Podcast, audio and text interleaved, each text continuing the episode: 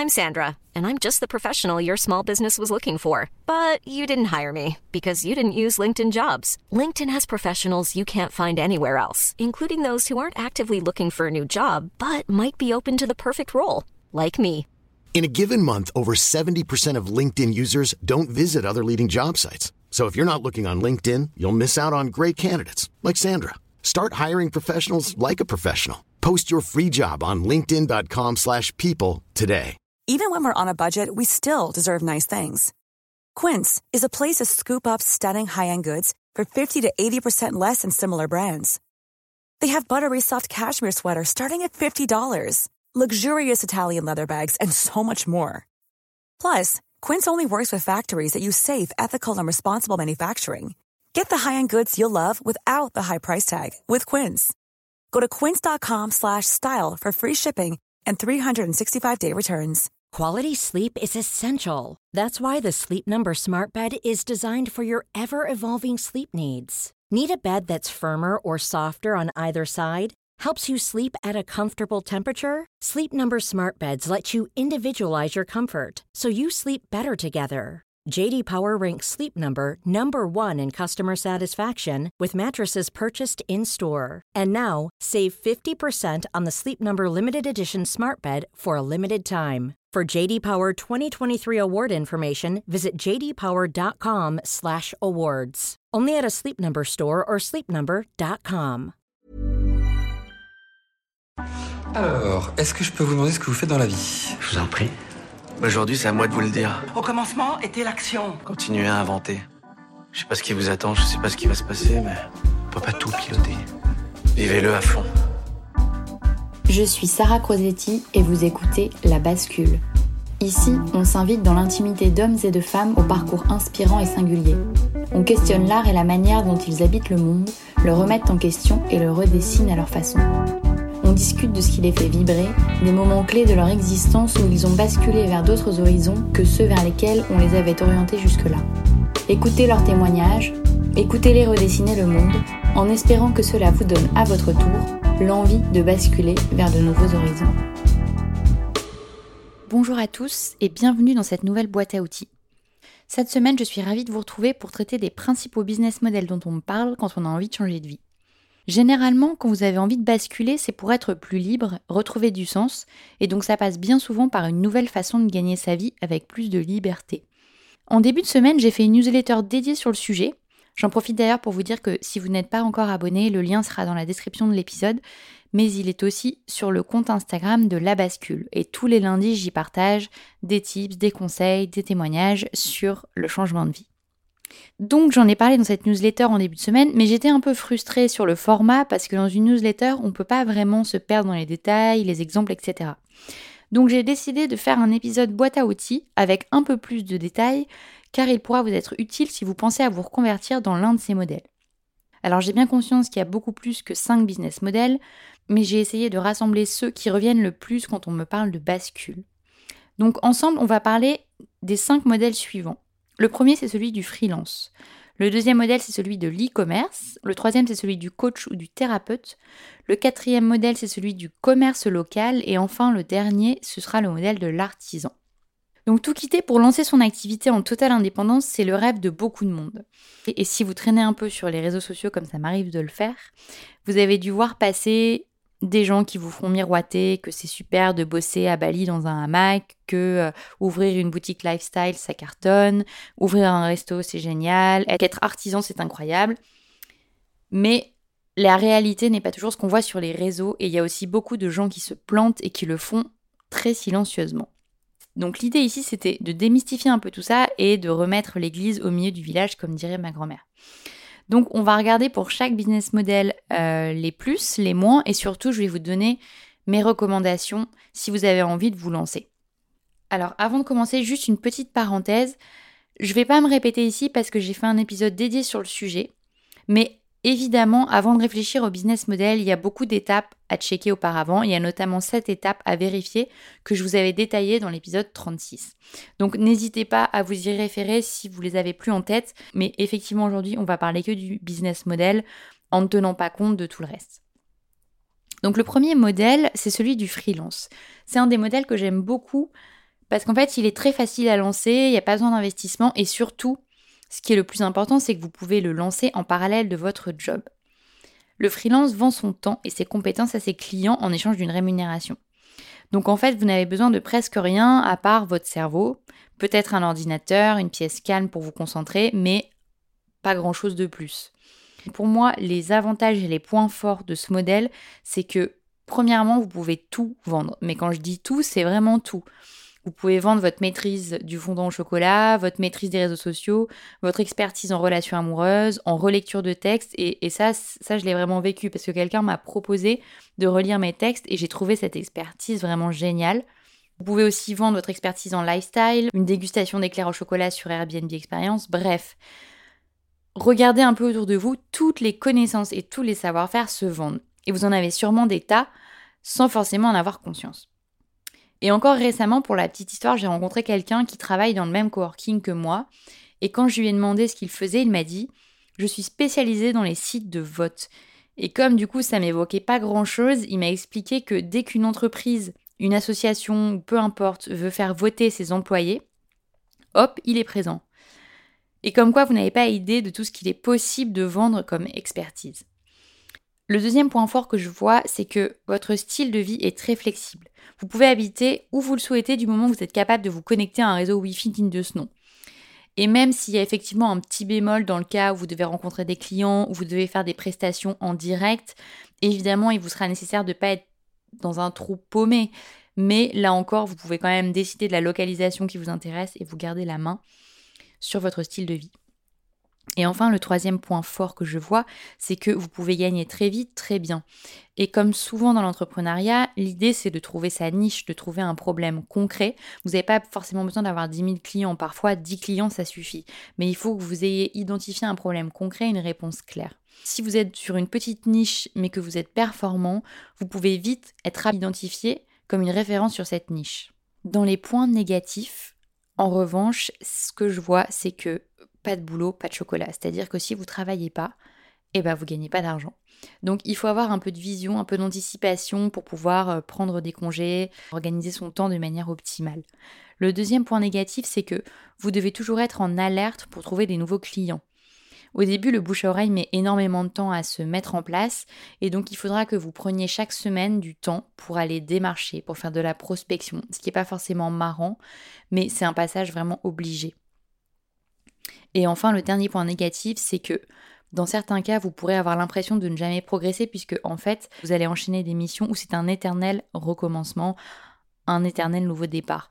Donc il y a certaines personnes pour qui ça va vraiment bien marcher et qui vont adorer à chaque fois se relancer sur quelque chose de nouveau, mais certains peuvent pâtir de cette situation et avoir l'impression de ne jamais vraiment passer à l'étape suivante. Enfin, ma recommandation, si ce modèle vous tente, c'est vraiment de vous lancer avant de tout quitter. Aujourd'hui, c'est tellement simple avec des plateformes comme Malte, avec les réseaux sociaux, il n'y a vraiment aucune excuse. Vous pouvez vous créer un profil, créer une landing page, commencer à communiquer sur votre service, votre expertise. C'est vraiment l'un des modèles qui vous permet d'aller au bout du processus sans quitter votre job actuel. Alors vraiment, profitez-en. Le statut d'auto-entrepreneur, par exemple, peut vraiment vous faciliter la vie, car en quelques clics, vous avez une structure très simple pour commencer à exercer. Alors, juste une petite note quand même, assurez-vous que votre service ou ce que vous voulez vendre, votre expertise ne fait pas concurrence à votre job actuel et qu'il ne vous est pas formellement interdit d'exercer cette activité. Donc, ce serait quand même un peu con de se faire virer. Le deuxième modèle qu'on va voir ensemble, c'est celui du e-commerce. Donc ça, c'est un modèle qui fait vraiment beaucoup envie, mais qui comporte de nombreux challenges dont je vous parle plus bas. Donc les points positifs d'abord. Le premier point positif, c'est que vous n'êtes pas obligé d'avoir une boutique physique pour commencer à vendre. Un banal site sur Shopify et hop, en deux heures, vous vous êtes prêt à vendre. Le deuxième point positif, c'est que si vous êtes un bon marketeur, un bon communicant, et vous n'avez pas forcément besoin d'avoir fait des études là-dedans, mais si naturellement vous avez une aisance à communiquer, que vous gérez un minimum les réseaux sociaux, vous pouvez faire des merveilles et développer votre marque sans dépenser des milliers. Là où avant vous auriez eu besoin d'une agence de communication aux factures mirobolantes.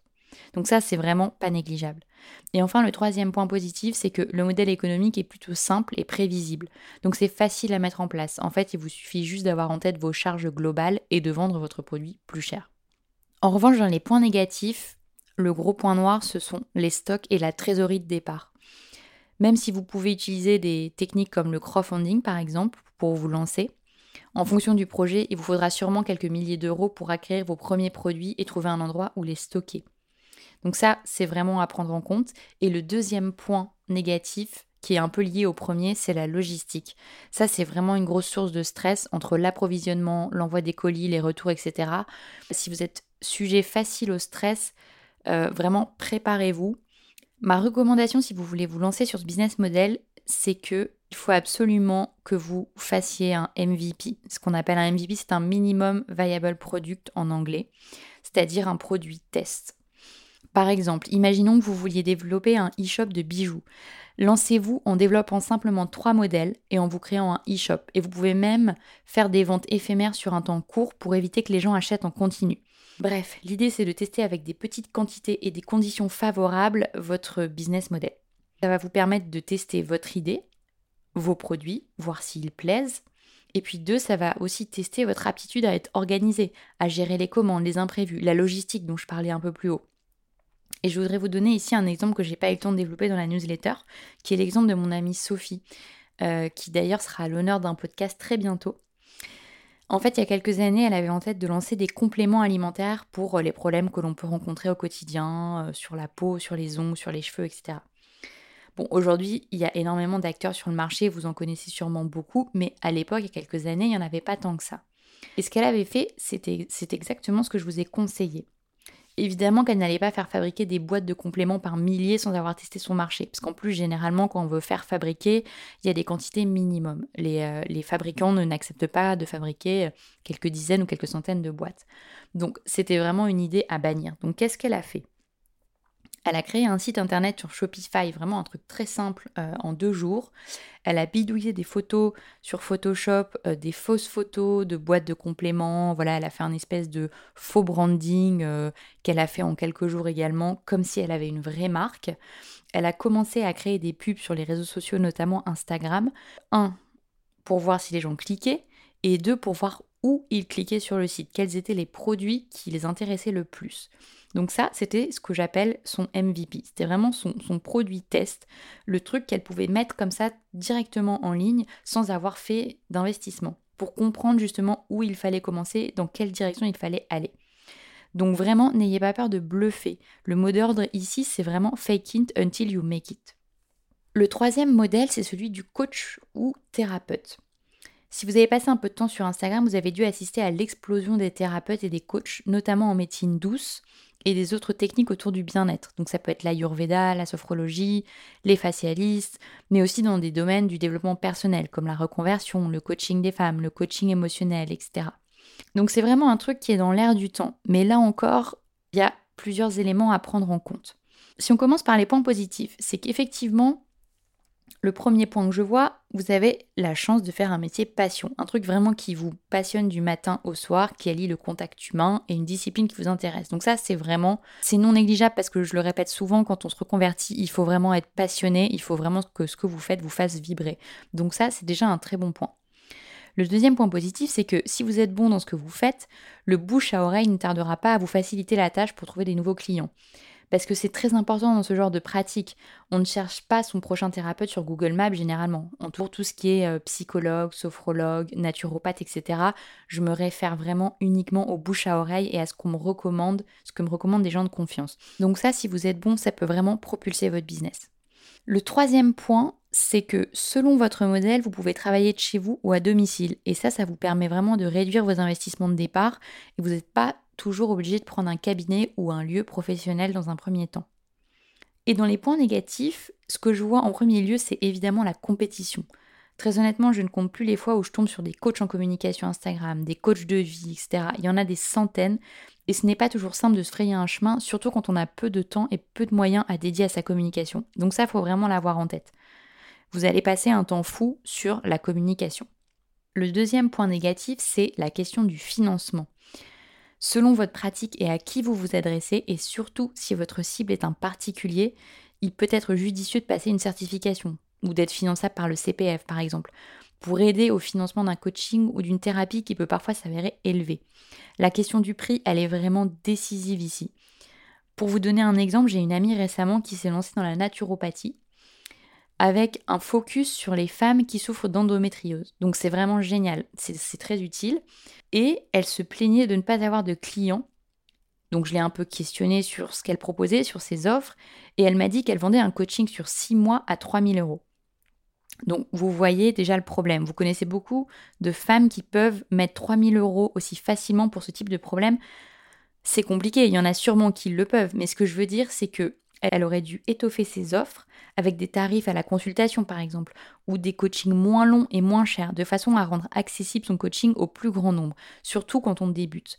Donc ça, c'est vraiment pour illustrer la question du financement et de la fixation de vos tarifs qui va être vraiment décisive et très importante. Donc ma recommandation, si ce modèle vous intéresse, outre les points qu'on a évoqués au-dessus, qui sont effectivement la compétition, la communication, la fixation des prix, vous devez aussi vous positionner comme un référent dans votre domaine. Écriture de livres, interviews, promotion, bref, tous les moyens sont bons pour apparaître comme une référence, un spécialiste dans votre domaine. Aujourd'hui, être bon, ça ne suffit plus. Il faut que les gens vous voient. Face à la concurrence, les potentiels clients doivent vous identifier comme une source fiable dans votre domaine. Soit ils ont vu passer votre livre quelque part et généralement les livres ça assoit une certaine crédibilité. Soit ils ont entendu parler de vous par quelqu'un de référence, ça c'est aussi très important. Ou alors ils vous ont entendu vous-même à la radio, dans un podcast, à la télé, parler de votre sujet. Et là c'est bingo. En résumé, faire attention à comment on fixe ses prix, faire attention au temps qu'on va passer en communication, faire attention à la question du financement et essayer de se positionner en tant qu'expert sur son domaine. Alors si on passe maintenant au quatrième modèle qui est celui du commerce local. Vous êtes beaucoup à me parler de projets de ce type qui va notamment de pair avec un déménagement dans une région un peu plus rurale ou dans une ville qui vous intéresse un peu plus. Et c'est vraiment super parce qu'on en a bien besoin. Mais là aussi, il y a quelques éléments à prendre en compte avant de se lancer. Donc sur les points positifs, ce qui est vraiment génial avec ce modèle, c'est que vous avez l'opportunité de redonner vie à un quartier, à une ville, de faire découvrir un nouveau concept ou tout simplement de développer votre patte à un concept existant et ça c'est vraiment passionnant. Et encore une fois, vous devez être passionné parce que quand on se reconvertit, on ne va pas compter ses heures et donc ça c'est important que votre projet vous fasse vibrer. Deuxièmement, vous êtes en contact permanent avec vos clients et ça ça vous permet de vous adapter rapidement à leurs besoins et à leurs retours. Et puis avoir un local physique, c'est quand même le Graal pour être visible. En revanche, dans les points négatifs, le gros, gros, gros point noir, c'est évidemment l'investissement. Là où un commerce en ligne ne vous demande pas grand-chose, si ça capote, à part quelques euros dépensés sur un site, quand vous avez payé un pas de porte, du matériel, c'est pas la même histoire. Ouvrir un commerce physique nécessite donc d'avoir testé et approuvé son concept à 1000%. Le deuxième côté négatif, c'est le choix de l'emplacement. Dans le commerce physique, la règle d'or, c'est d'avoir un bon emplacement. Il n'y a que ça qui compte. Ça peut donc être quitte ou double si vous misez sur un bon ou un mauvais lieu. Donc ça, c'est vraiment quelque chose à analyser en détail avant de vous lancer parce que ça peut vous être fatal. Et enfin, le dernier point que je vois et qui n'est pas toujours évident, c'est celui de l'astreinte. À moins de dégager très rapidement des moyens pour embaucher quelqu'un, au moins au début, vous allez vous y coller. Et qui dit boutique physique dit vaste plage horaire de présence, et notamment les week-ends selon votre business model.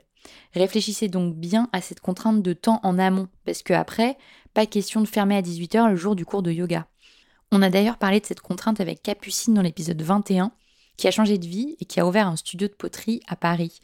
Et elle disait justement qu'elle n'avait pas anticipé cette astreinte, d'être au studio de 10h à 18h. Et elle, pour le coup, l'a bien vécu, mais effectivement, ça pourrait être une mauvaise surprise pour quelqu'un d'autre.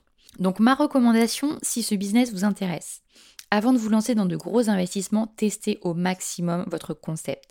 Faites des ventes éphémères dans des boutiques existantes, faites des pop-up ou faites des ventes chez vous ou chez des amis, pourquoi pas. Investissez des lieux pendant quelques jours ou quelques semaines comme des hôtels, des épiceries, etc. Vraiment, il n'y a pas de mauvaises idées. Et testez aussi les quartiers et les emplacements si vous en avez l'occasion. Bref, faites-vous d'abord un vaste plan de test de plusieurs mois s'il le faut avant de véritablement investir dans un lieu. Ça, c'est vraiment primordial. Et enfin, le dernier modèle, c'est celui de l'artisan. Vous êtes aussi beaucoup à avoir des envies de retour au travail manuel, au travail artistique, et c'est tout à votre honneur. Si on regarde les points positifs de ce business model, Le premier, c'est que effectivement vous faites quelque chose de vos mains qui a enfin du sens. Donc vous avez réussi à mettre derrière vous une vie de bureau et passer le plus clair de votre temps sur quelque chose qui vous intéresse et vous nourrit. Ça, c'est vraiment le point de départ et c'est l'atout numéro un. Deux, c'est dans l'air du temps et de nombreux consommateurs au fort pouvoir d'achat se tournent à nouveau vers de bons et de beaux produits. Céramique, bois, aliments, textiles, les produits de belle facture retrouvent peu à peu une place et c'est tant mieux. Donc il y a des marchés qui s'ouvrent en continu. Sur les côtés négatifs, le premier c'est l'instabilité. C'est dans l'air du temps veut aussi dire qu'il y a de la concurrence et que vous ne savez pas si vous allez pouvoir vivre de vos assiettes en céramique à la fin du mois. Beaucoup d'appelés mais peu d'élus. Donc ça, il faut aussi le garder en tête. Deuxième point négatif, ce sont les heures cachées. On croit souvent à tort qu'être artisan signifie passer des heures dans son atelier à créer ses pièces. Or, il y a aussi beaucoup d'administratifs, de démarchage client, de gestion de commandes, de communication, etc. Méfiez-vous donc de vos fantasmes. Et le troisième point négatif, c'est la solitude. Assurez-vous d'aimer passer du temps avec vous-même, car la vie d'artisan, c'est aussi souvent beaucoup d'heures passées seul sur vos productions ou votre gestion. Et si certains adorent, d'autres n'y sont pas forcément préparés à ce sujet, et si ce n'est pas déjà fait, je vous recommande d'écouter l'épisode de Capucine, l'épisode 21 dont je vous parlais un peu plus haut, ou celui de Caroline Guézé, qui est l'épisode 17 et qui parle de sa reconversion dans la brocante avec l'ouverture d'une boutique. Toutes les deux, elles parlent de ces points effectivement négatifs, des heures cachées, de la solitude, des difficultés, etc. Bon, elles parlent aussi beaucoup de choses positives. Ma recommandation, si ce business model vous intéresse, j'aurai plusieurs points ici. Le premier, c'est de vous assurer de tester au préalable la discipline qui vous intéresse. Ça paraît vraiment con-con comme ça, mais il faut vraiment que vous ayez pris des cours d'histoire, fait des stages, fait des cours une fois par semaine. Bref, il faut que vous soyez un peu familiarisé avec la discipline dans laquelle vous voulez vous lancer. Deuxièmement, il faut que vous ayez passé déjà quelques jours en atelier ou auprès d'un artisan. Il faut que vous soyez confronté à la réalité du métier. Et enfin, troisièmement, mon conseil, ce serait d'essayer au maximum de réfléchir à un business model qui vous assure un revenu récurrent en plus de vos productions. Par exemple, donner des cours sur une partie de votre temps, faire des masterclass, ouvrir un atelier libre, etc. Mais ça peut être très intéressant de vous créer un revenu récurrent qui vous stabilise financièrement et qui vous permet aussi à côté de faire des choses qui vous intéressent et qui sont moins rémunératrices. Voilà, c'est déjà la fin de cette boîte à outils. J'espère qu'elle vous aura inspiré et aidé à avancer sur vos projets. Je reste disponible par message sur le compte Instagram de La Bascule si vous avez des questions ou des remarques et j'y répondrai avec plaisir. Je vous souhaite une belle journée et je vous dis à bientôt pour de nouveaux épisodes de La Bascule.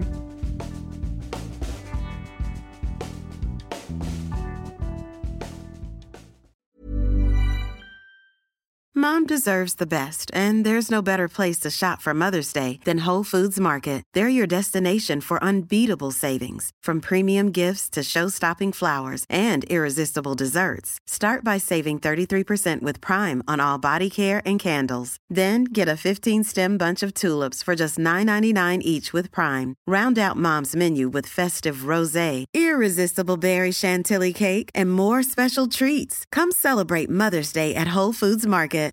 When you make decisions for your company, you look for the no-brainers. And if you have a lot of mailing to do, stamps.com is the ultimate no-brainer. It streamlines your processes to make your business more efficient, which makes you less busy. Mail checks, invoices, legal documents, and everything you need to keep your business running with stamps.com. Seamlessly connect with every major marketplace and shopping cart. Schedule package pickups and see your cheapest and fastest shipping options from different carriers. With rates up to 89% off USPS and UPS rates. And with the Stamps.com mobile app, you can take care of mailing and shipping wherever you are. Make the same no-brainer decision as over 1 million other businesses with Stamps.com. Sign up with Code PROGRAM for a four-week trial, plus free postage and a free digital scale. No long-term commitments or contracts. That's stamps.com. Code program.